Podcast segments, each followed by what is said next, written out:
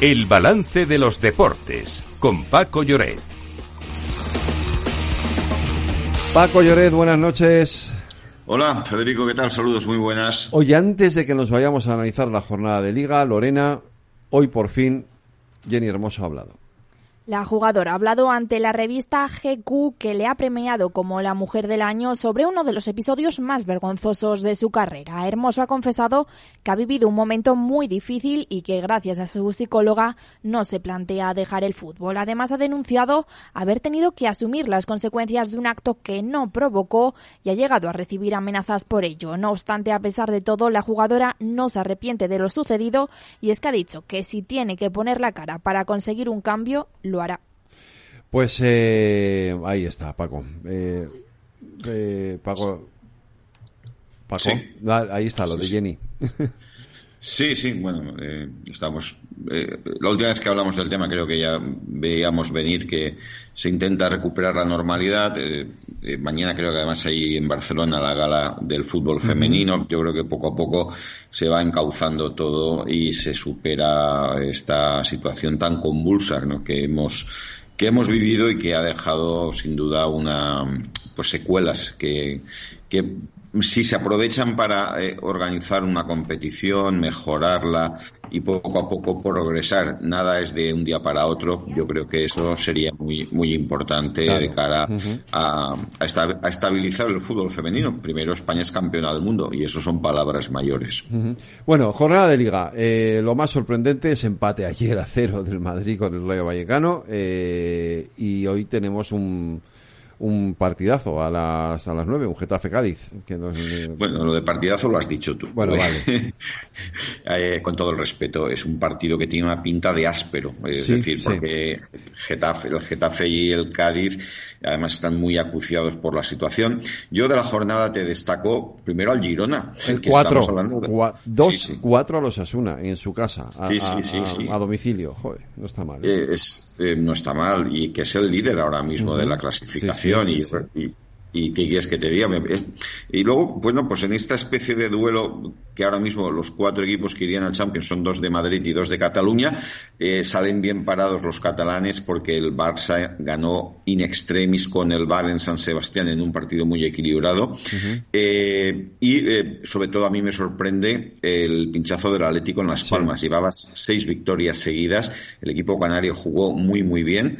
Y del partido de ayer en el Bernabéu, pues vi un Rayo mm, que es un equipo muy voluntarioso, muy tenaz, eh, es un equipo muy mm, de estos que te plantan muchas dificultades siempre.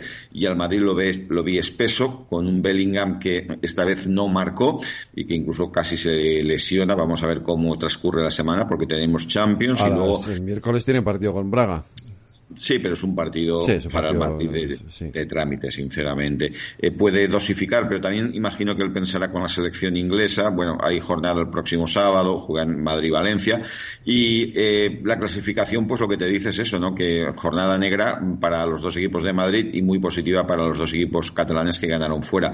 Por lo demás, ojo al Villarreal, que sigue complicándose la vida, 2-3. El lunes ganó mm, de la misma manera que ayer perdió, mismo marcador y mismo desarrollo Hubo mucha polémica en dos partidos, el Celta-Sevilla, el sábado en Balaidos. Lo del Celta es para que, bueno, para que el estamento arbitral se lo haga mirar, ¿no? Fue una situación absurda la que se vivió en el último minuto y Rafa Benítez y todo el celtismo están indignados. Y luego en Mestalla ayer también hubo mucha polémica. Ganó el Valencia 1-0 con un penalti de ciencia ficción que pitó el colegiado al borde del descanso y que dio pie luego a un enfrentamiento verbal entre el entrenador del Granada, valenciano, Paco, López, y Hugo Duro, jugador eh, valencianista, que por cierto tuvo una lesión grave en Bilbao y que sin embargo se pudo, se pudo recuperar. Así las cosas, bueno, pues eh, estamos ya viendo cómo hay equipos que van hacia arriba. Eh, el caso, por ejemplo, también del Betis, con polémica arbitral, y queda muy cuestionado el estamento. En esta crisis del fútbol a nivel de la federación tras la salida de Rubiales, del escándalo de Enríquez Negreira, la aplicación del VAR está dando pie a muchísimas, a muchísimas situaciones incomprensibles. Y de verdad te lo digo, al final ya perdemos la perspectiva de qué es un penalti y qué no es un penalti. Es verdad, efectivamente. Oye, eh, mm, cambiando de deporte, eh, tenemos que hacer un brevísimo comentario, porque nos tenemos, que ir cerrando ya, eh, de ese podium de Fernando Alonso, que hacía mucho. Sí, y, ese adelantamiento, que fue brutal.